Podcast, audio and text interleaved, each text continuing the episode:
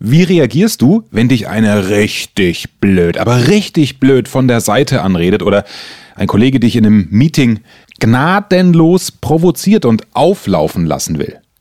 Kann man denn generell diskutieren oder debattieren lernen und wenn ja, wie? Die Antworten heute im Gespräch von meinem Gast, Vlad Yachtschenko. Es ist das erste Interview, das ich für den YouTube-Kanal auch aufgezeichnet habe. Deswegen klingt es ein bisschen anders als sonst. Das heißt, wenn du Vlad sehen möchtest und unser Gespräch auch anschauen möchtest, schau gerne vorbei. Mein YouTube-Kanal heißt überraschenderweise so wie ich. Axel Robert Müller, Erfolg, Reich, Reden sozusagen sechs einzelne Worte. Schön, dass du heute auch wieder mit dabei bist. Los geht's! Der Erfolg Reich Reden Podcast. Durch die richtige Kommunikation machst du als Selbstständiger oder Unternehmer mehr Umsatz. Als Angestellter machst du schneller Karriere, weil du bei den Entscheidern auffällst. Nutze die Techniken der Profi-Moderatoren für deinen Erfolg, beruflich und privat. Echte Hacks aus der Praxis, die definitiv funktionieren. Lerne von Menschen, die in ihrem Business top sind. Bekannte Promis und unsichtbare Stars ihrer Branche verraten die Strategien, mit denen sie ihre Redeangst überwunden haben und durch die richtige Kommunikation erfolgreich wurden. Und hier ist der Mann, dessen Handwerk sein Mundwerk ist, Axel Robert Müller. Vlad Yachtschenko ist mein Gast heute im Erfolgreich Reden Podcast. Zum ersten Mal auch als Video für YouTube. Vlad, schön, dass du Zeit hast. Hallo. Hallo, guten Tag. Rhetoriktrainer ist er, er ist Speaker. Jetzt höre ich meine Community schon sagen, was? Axel, Rhetorik, Tipps gibst du doch selber. Was brauchst du da jemand anderen? Ganz einfach, dass ähm, es gibt, äh, der Zoo ist groß genug, dass viele Tiere darin Platz haben und jeder macht es ein bisschen anders. Mein Thema ist ja aus der Praxis für die Praxis, aber ich weiß ja, dass auch äh, Studenten zuhören und auch ähm, Selbstständige, die vielleicht selbst über das Thema Rhetorik ein bisschen mehr auch in der Theorie erfahren wollen. Und da ist der Vlad viel besser in seinem Fach äh, als ich, denn er kann ganz toll mit lateinischen Fachbegriffen um sich werfen, was in der Rhetorik nämlich wie genau heißt. Ja, also das ist, äh, du kommst ja vom Debattieren her. Vlad ähm, hat die Rhetorik lieben gelernt in einem Debattierclub. Erzähl mal, wie kamst du dazu, dich fürs Debattieren, wo du sicher deine Eltern in den Wahnsinn getrieben hast, zu interessieren? Ja, also die Eltern sind auf jeden Fall nicht glücklich darüber, denn wer debattieren kann, kann streiten und wer streiten äh, kann, macht Probleme. Aber ich bin dazu gekommen durch Zufall. Ich bin einfach im ersten Semester 2004, 2005, äh, hab, wollte ich mal ganz unterschiedliche Studentengruppen ausprobieren. Ich wollte mal Impro-Theater sehen, ich habe mir mal eine Badminton-Gruppe angeguckt. Aber eine Sache hat mich besonders äh, interessiert, Debattierclub. Ich habe gesagt, was machen die da? Und äh, mich hat sehr beeindruckt, dass die Studenten damals im Debattierclub äh, die hatten nur 15 Minuten Zeit und haben in 15 Minuten eine unglaublich tolle Rede gehalten. Und ich habe sie angeguckt und mir gedacht, das will ich auch. Ich möchte auch in 15 Minuten so gut reden können, dass alle gerne zuhören und bin dann bei geblieben, habe das zehn Jahre lang gemacht und nach zehn Jahren, äh, da kann man das dann ein bisschen. Man ein bisschen. Also kokettieren ist ja auch schon ein rhetorisches Stilmittel. Du hast es gerade mit Bravour eingesetzt zum Schluss. Viele, die mir auf Instagram äh, folgen, stellen mir die Fragen, Mensch, wie, ah, wie, wie, wie schaffe ich es denn, auch wenn mich Kollegen blöd angehen, äh, zu überzeugen im Meeting? Also man kann ja aggressiv antworten, was nicht ganz schlau ist, weil dann macht der andere zu. Wenn man blöd angegangen wird, das ist der Bereich schwarze Rhetorik, zu dem habe ich auch die ein oder andere Solo-Folge noch im Petto hier, aber da interessiert mich, was sind so deine Top 2, Top drei Taktiken, wenn ich im Meeting vor Kollegen oder auch vor Kommilitonen gesagt bekomme, Axel, also entschuldige, du hast ja gar keine Ahnung. Was du gerade gesagt hast, ist doch völliger Quatsch. Mhm. Ja, also diese, diese, äh, diese ganze Sektion mit verbalen Attacken, das äh, geht bei mir unter der Rubrik Schlagfertigkeit. Also mhm. schnell auf einen unvorbereiteten ähm, Einwand reagieren. Und da gibt es unterschiedliche Techniken. Es gibt Schlagfertigkeitstechniken wie die Diplomatentechnik, die Rückfragetechnik, die äh, Definitionstechnik und so weiter und so fort. Und wenn ich selber ein Seminar mache zum Thema Schlagfertigkeit, dann empfehle ich den Einsteigern immer die sogenannte Rückfragetechnik. Mhm. Das heißt, wenn jemand gesagt hat, ja, was ist das denn für ein Quatsch, den du da verzappt hast, der einfache Rückfrage äh, zu stellen, ja, was meinst du denn mit Quatsch? Oder wieso sagst du das denn jetzt? Und da funktioniert was, was Besonderes, da die andere Person muss plötzlich äh, antworten. Sie ist unter Druck.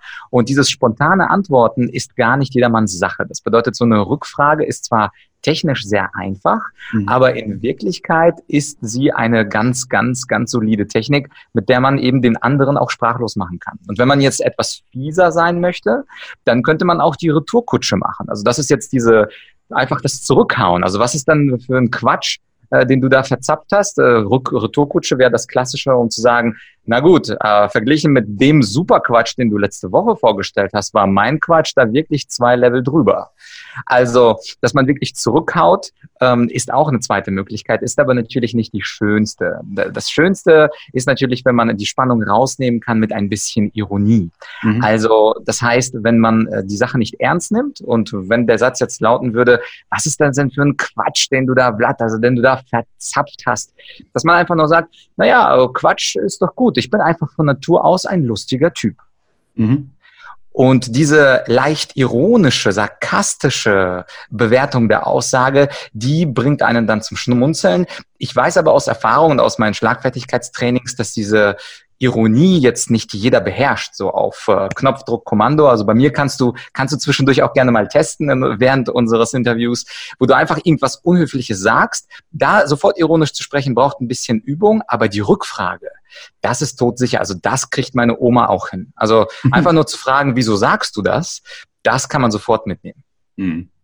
Man wird halt auch äh, relativ schnell auch als zickig wahrgenommen, wenn man in dieser Replik. Aber mein, aber das, was du gestern gesagt hast, war ja doppelter Quatsch. Also, oh, da ist halt auch ganz viel ausgelutscht. Ist das wirklich noch ein, noch ein Tipp, der, der angenommen wird in deinen Seminaren? Für mich also ich, äh, oldschool. Ja klar, also ich bin, ich bin tatsächlich, obwohl ich 34 bin, bin ich von meinem Naturell eher oldschool. Das heißt mhm. also, die Sachen, die, die oldschool sind, ich bin großer Fan von Aristoteles, ähm, ich bin tatsächlich sehr oldschool. Ich glaube, was du aber andeutest, ist dieses klassische, aber nein, aber du bist doch selber so.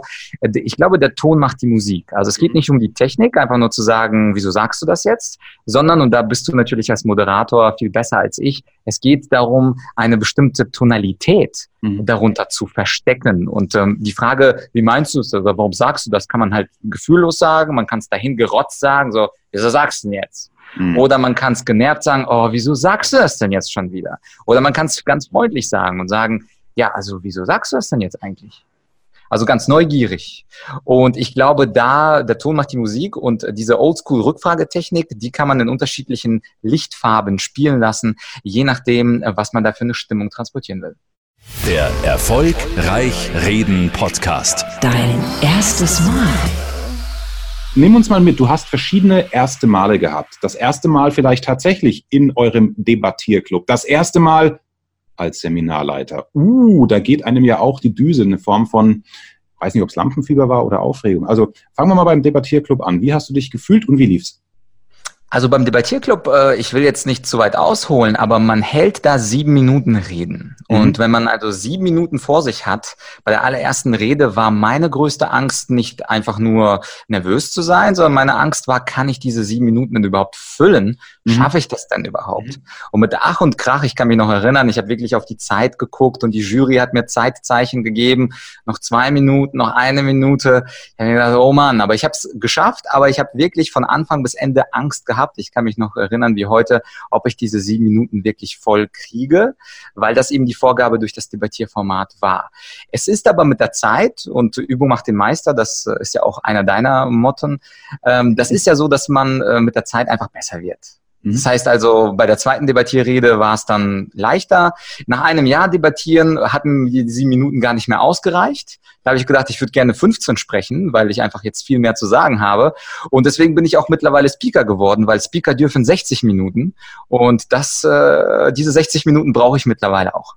Aber das ist doch noch schlimmer, 60 Minuten voll zu kriegen. Vor dem ersten Mal 60 Minuten. Wie war, wie war da deine Gefühlslage? Da hast du wahrscheinlich. Auf jeden Fall. Also immer, quasi immer neu, wie du gesagt hast, es gibt mehrere neue Male, erste Male. Und ich würde sagen, dass jedes erste Mal etwas äh, nervös war. Aber natürlich das allererste erste Mal ist immer am schwierigsten. Und die anderen zum Beispiel aus den 7 Minuten 15 zu machen, ist dann schon gar nicht mehr so schwer. Und aus 15 60 zu machen, das war dann auch gar nicht so dramatisch.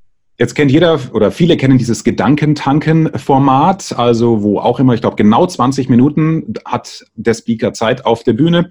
Dann äh, ist Schluss, weil der nächste kommt. Da habe ich gehört von Speakern, die sagen, ja, fünf Minuten Vortrag auf der Bühne ist für mich von, vom Grundgedanken bis zur Perfektion eine Woche Arbeit. Also mhm. Vorbereitung und Training und äh, Probe. Das heißt, für so 20 Minuten richtig gut, natürlich auf einem professionellen Niveau, ist eine Investition von einem Monat. Da äh, schlackern immer viele mit den Ohren, äh, denen ich das so, so sage bei mir, manchmal im Coaching. Oh, so viel Vorbereitung. Ja, der berühmte Steve Jobs, da war natürlich jeder Schritt geprobt, dass er auf der Bühne nach links geht, während dann das neue iPhone von, vom Boden bis nach oben auf dieser riesen Leinwand dann auftaucht. Also das, die Vorbereitung unterschätzen viele. Wie viel? Jetzt natürlich nicht mehr, weil 60 Minuten bei dir jetzt auch Standard sind, wenn du als Speaker unterwegs bist. Aber wie viel Vorbereitung würdest du sagen, braucht so eine Stunde, damit sie gut wird? Gerade am Anfang. Ich glaube, dass äh, die Speaker damit kokettieren, dass sie so fleißig und toll sind. Und ich glaube keinem Speaker, dass er für eine Minute äh, sich einen Monat Zeit nimmt. Ich sehe und beobachte Speaker, die häufig die gleiche Rede halten vor unterschiedlichem Publikum. Und vielleicht haben sie irgendwann mal viel Zeit investiert, aber ich beobachte, dass auch äh, im Trainergeschäft viele Leute häufig das Gleiche erzählen. Mhm. Insofern äh, glaube ich denen das einfach nicht, dass sie so innovativ sind. Wenn wir aber über so ein Format wie TED Talks oder Gedankentanken sprechen, äh, würde ich schon sagen, dass mindestens eine Minute einen Tag bedeuten sollte. Also ganz grob. Und ich meine nicht einen Tag völlig, also jeden 24 Stunden ja, nur durchackern, sondern dass ich mich für 20 Minuten, 20 Tage mit einem bestimmten Thema beschäftige. Ich, also irgendwann kommen bei mir auch neue Themen dazu. Als ich zum ersten Mal zum Thema Motivation gefragt wurde, dann war es für mich ein neues Thema. Also ich gehe das gerne wissenschaftlich an und da habe ich mehr als 20 Tage investiert. Aber irgendwann kann man es dann und dann muss man sich natürlich nicht, äh, nicht großartig mhm. vorbereiten. Das Wichtige ist nur, was ich immer mache, ich würde den Vortrag, ich spreche den immer vor meinem Vortrag auf dem Hotelzimmer noch einmal vor. Das ist ja auch das, was du immer sagst. Ja. Äh, gute Vorbereitung, die Wörter finden und das, das, das System äh, nochmal hochzufahren und diese Begriffe zu finden, das mache ich immer vor dem Vortrag. Aber klar, also am Anfang investiert man mehr, aber wenn es steht, dann investiert man kaum was. Mhm. Wie gehst du mit äh, Nervosität um? Also äh, bei mir ist es so, dass ich natürlich vor einer Radiosendung nach 20 Jahren nicht mehr nervös bin, sondern das ist wie ins Wohnzimmer gehen, weil ich mich über mhm. Technik und so weiter, da mache ich mir gar keine Gedanken. Ich mache aber mir nach wie vor große Gedanken, was ich sage, weil es braucht, alte Radioregel, einen guten Grund, die Musik zu unterbrechen. Ja, also es soll eine Wertigkeit da sein. Das heißt, bei mir ist es die Vorbereitung, die mir eine nahezu absolute Sicherheit gibt, sodass bei mir nur noch zehn Prozent Konzentration und Restanspannung übrig bleiben, die aber wichtig sind für mich. Wie ist es bei dir und was ist dein Rezept? Vielleicht, was du früher konkret gemacht hast, auch wenn du es jetzt nicht mehr brauchst. Also das Rezept gegen Lampenfieber ist tatsächlich die Routine. Ich äh, habe zehn Jahre lang im Debattierclub geredet und zwar mittwochs immer und manchmal noch zusätzlich am Montag oder Dienstag. Das heißt, ich hatte ein Jahr lang 50 Reden mindestens. Da kamen noch Turniere wie Deutsche Meisterschaften, Europa-Weltmeisterschaften noch dazu. Das heißt also, ich habe im Jahr mindestens 150 Reden gehalten für Publikum und nach einem Jahr geht das Lampenfieber dann auch weg. Also ich habe auch keine Rest 10 Prozent, sondern ich freue mich sehr, dass das komplett weg ist. Ich hatte heute ungelogen in Ismaning einen Videodreh äh, mit, mit zwei Kameras und die Texte waren auf Französisch und auf mhm. Englisch. Und äh, der, also der Regisseur hat gefragt, Herr Tschenko, was für Tabletten nehmen Sie denn? Und ich habe gesagt, äh, was, was meinen Sie mit Tabletten? Ja, sie sind so ruhig. Ich so, ja, das mache ich halt ständig, irgendwie vor, vor Publikum stehen und zu reden. Und das sage ich jetzt nicht, um zu sagen, wie toll ich bin, sondern ich habe in, der, in den zehn Jahren Debattierclub gesehen, dass alle Leute, die dranbleiben, alle Studenten, die ich begleitet habe über die zehn Jahre, die dranbleiben, sie verlieren nach circa 20, 30 Reden im Debattierclub. In diesem Format verlieren sie das Lampenfieber. Und das ist immer schön zu sehen. Also das, das heißt, jeder, ob Sven, Martina oder François, die heute zuhören, wenn ihr alle, liebe Zuhörer, wenn ihr diese zehn Minuten nehmt pro Woche, eine Rede pro Woche, 50 Wochen lang, dann garantiere ich euch, dass das Lampenfieber um mindestens 50, 60, 70 Prozent zurückgeht. Wenn ihr Glück habt, dann vielleicht sogar um 80 und 90 Prozent. Mhm. Jetzt ist Teil deiner Philosophie schon, was man auf deinem YouTube-Kanal sieht, dass du auch immer schicke Sachen einblendest. Also bei mir ist ja hier YouTube nicht YouTube, sondern das nimmt man jetzt mal mit. Ne? Man sieht, äh, du hast hier eine schicke Blume, sehe ich da hinten noch ein bisschen, grüner Ausschnitt. Wir, ich äh, oute mich, haben bei mir hier hinten noch den Staubsauger schnell weggemacht, dass es nicht ganz so feinig aussieht. Ja. Mir ist, obwohl ich 15 Jahre Fernsehen auch gemacht habe bei ARD Alpha, ich habe Gott sei Dank eine Uneitelkeit. Mir ist das relativ egal. Natürlich muss es eine gewisse Professionalität sein. Man sieht hier halt noch meinen Büroschrank und die Tür. So what? Ist mir eigentlich wurscht. Mir geht's hier um den um den Inhalt.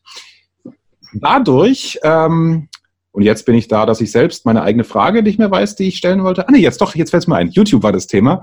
Ähm, du vermittelst auch Theorie, so ein bisschen wie, wie in der Schule oder an der Uni. Du sagst also nicht nur, passt auf, sucht euch zwei, drei Praxisbeispiele, Humor am Beginn des Vortrages. Du unterteilst das durch, durch oder in Phasen. Die Vorbereitungsphase, die nochmal wie heißt, ich kann es mir nicht merken.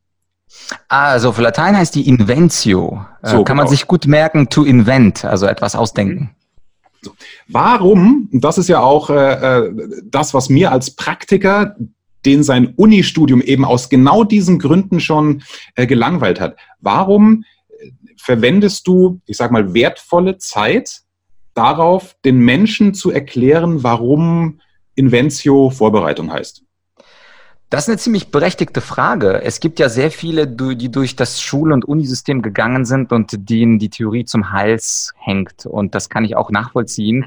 Wahrscheinlich bist du einer der Kandidaten, der sagt, also wenn ich schon einen griechischen Begriff wie Prolepsis höre, dann möchte ich dich erschießen, lieber Blatt. Auch das wenn du ganz nett bist. Krankheit, ja.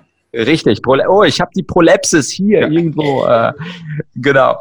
Ähm, es ist, es ist, glaube ich, so, dass ähm, es zwei unterschiedliche Menschentypen gibt. Es gibt äh, einmal diesen Denker und es gibt den Handler. Mhm. Und ich glaube, dass äh, diese zwei Menschentypen beide ihre Berechtigung haben. Es gibt Leute, die analysieren gerne und es gibt Leute, die machen einfach. Und äh, du, äh, dein Slogan ist ja aus der Praxis für die Praxis.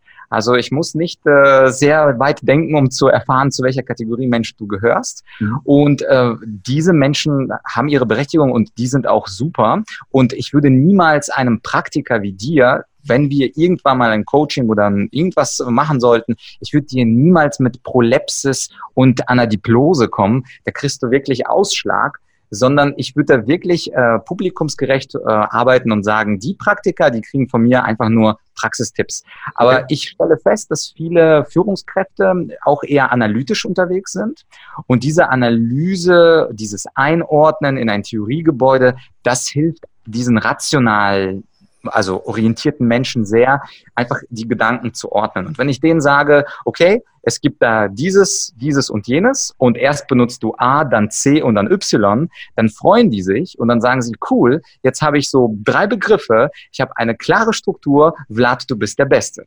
Und ich glaube, dass äh, das ist wirklich, ähm, das ist wirklich unsere, unser Business, unser Kerngeschäft sein sollte, möglichst menschenorientiert zu sein. Und äh, wenn jemand Theorien nicht will, dann ihm die Theorie auch nicht geben. Und wenn jemand nach Theorie lechzt, dann auch mal Cicero und Aristoteles zu zitieren und nicht unbedingt, um zu beeindrucken. Äh, natürlich ist es auch, wenn wir dann später zur schwarzen Rhetorik kommen, es ist äh, schon super, wenn man überhaupt Aristoteles irgendwie erwähnt, oh, mhm. äh, was Schlaues, sondern ich bin auch äh, tief davon überzeugt, dass diese Leute auch wirklich was Neues gesagt haben. Und dieser Content, der ist immer noch nach zweieinhalbtausend Jahren wertvoll und da ist es wirklich schön, wenn ich einen rationalen oder einen Theoretiker vor mir habe, dass der von mir Logos, Ethos und Pathos zu hören bekommt und nicht einfach nur steh ein bisschen weiter zentral. Das ist, glaube ich, auch deine Flirt-Taktik, oder? Schatz, soll ich dir mal meinen Logos, Ethos und Pathos sagen? Ganz genau. Wobei je nachdem, auch da, wenn wir über das Flirten reden, äh, es kommt darauf an, welche Art der Frau oder welche Art des Mannes gegenüber sitzt. Also einer theorielastigen, kopflastigen Frau würde ich tatsächlich was vom Logos erzählen. Einer Praktikerin würde ich das niemals machen.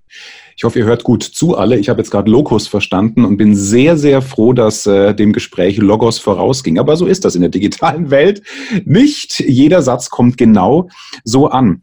Schwarze Rhetorik, da sind wir im Bereich Manipulation. Man kann Manipulation negativ sehen. Er ist negativ konnotiert der Begriff, äh, Begriff, aber natürlich auch positiv ausschlachten, wenn wir wie am Anfang über diese Situation gesprochen haben, dass in der Diskussion einer einen an die Wand nageln will. Ähm, auch gerne Top 3, Top 5 Tipps, was für dich am, am, am wichtigsten ist.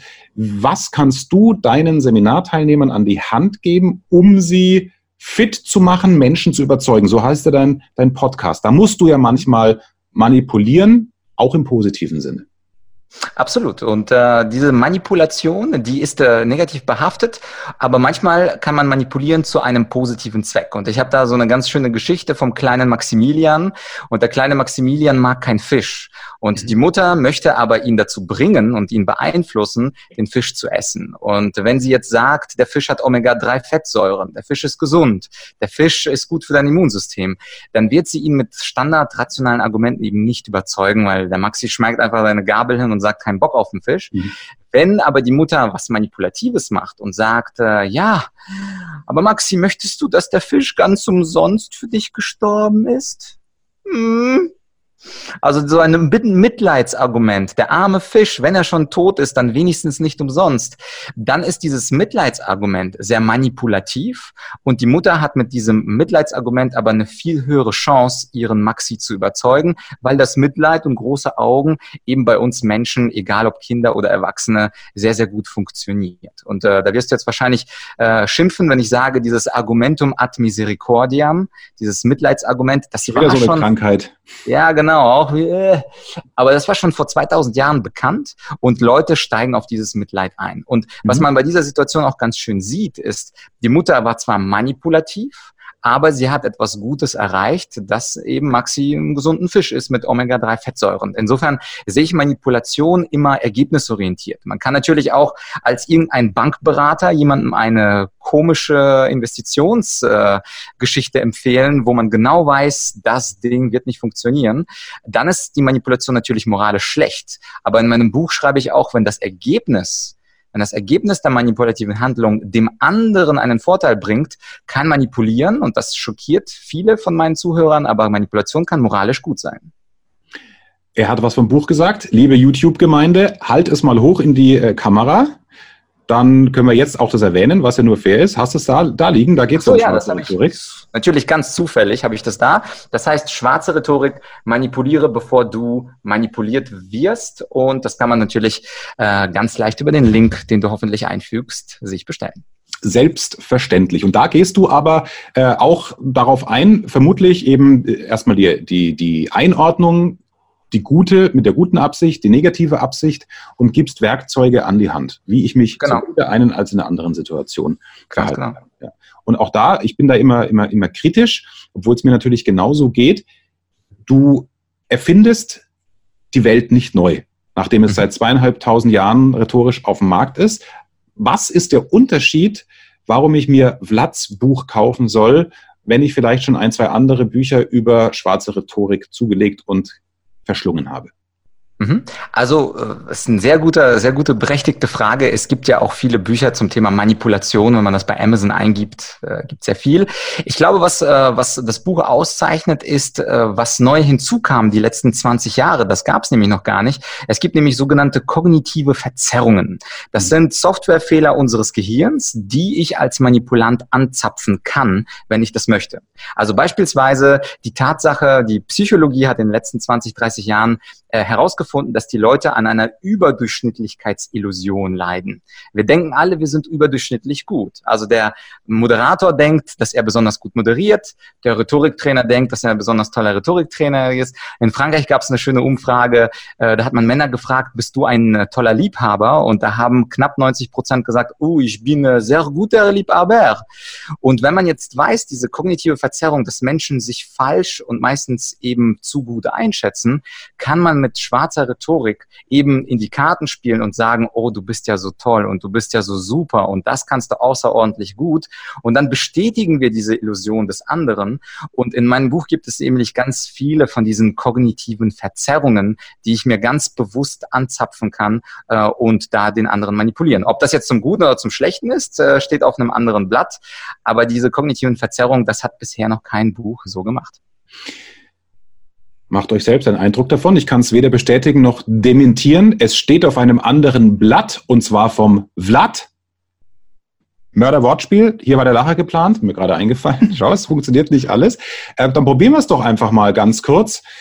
Lieber Herr Yachtschenko, Sie mit Ihren gerade mal gut 30 Jahren, Sie meinen, dass Sie ein Buch schreiben können zum Thema schwarze Rhetorik. Sie haben noch in keinem Aufsichtsrat gesessen, noch in keiner Fernsehtalkshow. Was maßen Sie sich einfach und eigentlich an, nur weil Sie ein bisschen Cicero und Co. gelesen haben? Das kann doch nicht Ihr Ernst sein. Wieso leiden Sie an so einer Selbstüberschätzung? Sehr gute Frage. Du musst mir noch sagen, möchte ich mit ihm noch weiter kooperieren oder soll ich ihn weghauen? Wir machen Fall A, du möchtest mit ihm weiter kooperieren und dann ist es ein gutes Learning, Unterschied zu Fall B. Sehr gut. Also äh, das weiter kooperieren, also das nette schwarze Rhetorik, da würde ich sagen, ah, ich finde es super, dass Sie so kritisch sind. Auch ich kenne sehr viele Blender, die Anfang 30 denken, sie haben die Welt verstanden. Und was ich Ihnen empfehlen würde, ist, schauen Sie einfach mal rein, lesen Sie die ersten zehn Seiten und machen Sie sich ein eigenes Bild. Gut. Und okay, jetzt das war das Nette. Mich wächst. Was sind Sie eigentlich für ein eingebildeter Sack, der meint, hier ein Buch schreiben zu müssen? Genau, und dieses mit dem eingebildeter Sack, das würde ich dann aufgreifen und sagen, naja, äh, Jetzt ist unsere Leitung gerade kurz weg. Das kann doch kein Zufall sein. Wer der Sack hier hinter Ihren Augen spricht. Oh, jetzt war kurz die Verbindung weg, kann das sein? Genau, sie war weg, aber jetzt ist sie wieder da, glaube ich. Äh, eingebildeter Sack würdest du aufnehmen, war das letzte, was wir gehört haben. Ach so, genau, das Sack würde ich aufnehmen und ich würde sagen, ah, gut, dass wir beim Thema Sack sind. Ihre Säcke unter den Augen sprechen ja auch Bände. Sie haben viel falsch gemacht in Ihrem Leben. Ich habe keine Tränensäcke, falls Sie das meinen. Das war doch jetzt eine billige Ablenkung. Sagen Sie mir doch mal, warum Sie so toll sind, angeblich. Also wenn Sie lesen können, lesen Sie es selbst nach, aber mit Menschen wie Ihnen mag ich ehrlich gesagt nicht weitersprechen. Vielen Dank fürs Gespräch. Auf Wiedersehen. Okay, da könnte ich jetzt als Kritiker sagen, ups, da flüchtet einer aber aus der Situation. Ja, fällt dem Herrn Rhetoriktrainer nichts anderes ein? Auf jeden Fall. Und das, das kann man machen. Es kommt darauf an, mit welcher Stimme nochmal man, man, man es sagt. Weil diese Abbruchtechnik ist, äh, wenn man das selbstbewusst macht, also ich möchte mit Ihnen nicht weiterreden, auf Wiedersehen. Wenn man das so sagt, dann funktioniert das. Wenn man aber sagt, äh, ich möchte mit Ihnen nicht weiterreden, äh, dann, ähm, dann kommt diese Technik nicht an. Und natürlich ist im Alltag diese beleidigende Art ja gar nicht wirklich das, was uns Probleme macht. Also im Alltag gibt es niemanden, der wirklich sagt, äh, du bist ein Schwachkopf oder du bist ein Blender, du bist ein Schwachmat, sondern es sind ja diese subtilen Dinge. Mhm. Zum Beispiel, oh, ja, bei Ihrer Präsentation hätte man einiges besser machen können. Und bei diesen subtilen Geschichten geht es eben darum, darauf schön zu reagieren, indem man beispielsweise sagt, na ja, natürlich, man kann jede Präsentation besser machen, aber ich habe mein Bestes gegeben. Punkt.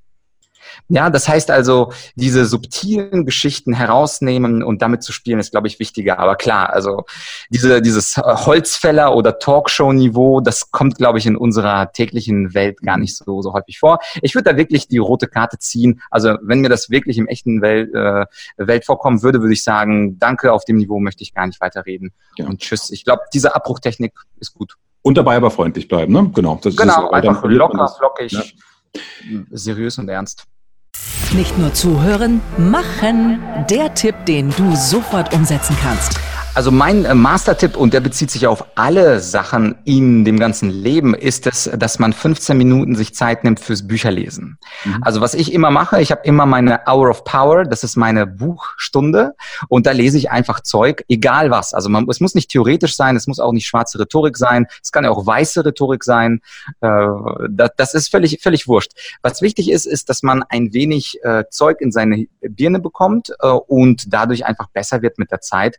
Und Und wenn gerade unseren Zuhörer etwas interessiert, wie beispielsweise schwarze Rhetorik oder beispielsweise Basketball oder beispielsweise irgendwelche Zellformationen, einfach mal diese 15 Minuten am Tag zu blocken und darüber was zu lesen. Das hilft nämlich auch beim Thema Lampenfieber. Ich weiß, du bist da ganz stark, auch im Thema Lampenfieber. Wie kann man das reduzieren? Hast auch tollen Content. Und da ist es wichtig, dass man das Lampenfieber auch dadurch abbauen kann, indem man mehr weiß und dadurch mehr Selbstbewusstsein bekommt. Und ich glaube, 15 Minuten, also wenn 15 Minuten nicht hat, der hat kein Leben. Mhm. Insofern, da bin ich auch ganz, ganz unkompromissbereit. Äh, Insofern nehmt euch einfach 15 Minuten Zeit, lest ein Buch. Es muss nicht unbedingt ein Buch sein, es kann auch ein Blogartikel sein. Mhm. Und wenn ihr das konstant macht über ein Jahr, ihr werdet euch besser fühlen. Vlad Yachtschenko, seine, ja, sein Internetauftritt ist argumentatorik.com. Genau, argumentorik.com. Da war da ein A zu viel. Argumentorik.com. Buch verlinken wir unten, genau. wie immer gilt. Ähm, äh, wer über unseren Link bestellt, da kriegen wir ein bisschen Provision. Ich weiß gar nicht von Amazon, 4, 5 Prozent. Die wandern eins zu eins, also der Nettobetrag rüber an Global Family, der Verein, der mir wichtig ist. Äh, hört ihr ja auch immer wieder hier bei mir im Podcast. Wer es auf YouTube noch nicht kennt, auch dazu der Link dann unten. Also bitte, wer Vlads Buch lesen möchte, über uns bestellen. Ja, und Argumentorik, da findet man alle weiteren Infos zu dir und zu deiner Arbeit. So ist es. Ich danke dir sehr fürs Gespräch und alles Gute, dir viel Erfolg und viele schöne Momente in Sachen Rhetorik. Auch wenn sie manchmal nach Krankheit klingt, hast du, gibt's, gibt's auch noch einen schönen, äh, wie, wie ist der Abschluss einer Rede? Was sagt da der Lateiner oder was hat da Cicero gesagt? Finale? Äh, also es gibt ein Stilmittel zum Beispiel, das heißt Kyklos, wo man das, was man am Anfang gesagt hat, nochmal am Ende sagt. Das heißt also, theoretisch sollten wir den Anfang unseres Interviews und das Ende unseres Interviews ähnlich aufbauen. Dann schließt sich der Kreis. Haben wir ja fast gemacht. Ich habe dich vorgestellt und jetzt nochmal gesagt, wo es mehr über dich gibt. Lieber Vlad, alles Gute und ich hoffe, wir sehen uns mal, nachdem wir beide in der Münchner Ecke wohnen, irgendwo in echt auf einem Café. Auf jeden Fall. Ich freue mich drauf. Bis dann. Ciao. Mehr Wissen, mehr Erfolg, mehr Umsatz. Beruflich und privat. Das, das, das ist der Erfolgreich Reden Podcast mit Axel Robert Müller. Du bist Unternehmer oder Führungskraft im Unternehmen? Dann binde deine Mitarbeiter und Kunden noch enger an deine Company mit einem professionellen Business Podcast. Sozusagen das Intranet zum Hören oder auch der Kunden-Newsletter für die Ohren. Deine Firma sitzt quasi im Kopf des Kunden und ist näher dran als jede Kundenzeitschrift. Wie das klingt und wie das geht, findest du auf www.marktführer-kommunikation.de. Marktführer-kommunikation.de die Marktführer Deutschlands wie Allianz, Wirth oder Kercher vertrauen Axel schon. Und du? Klick marktführer-kommunikation.de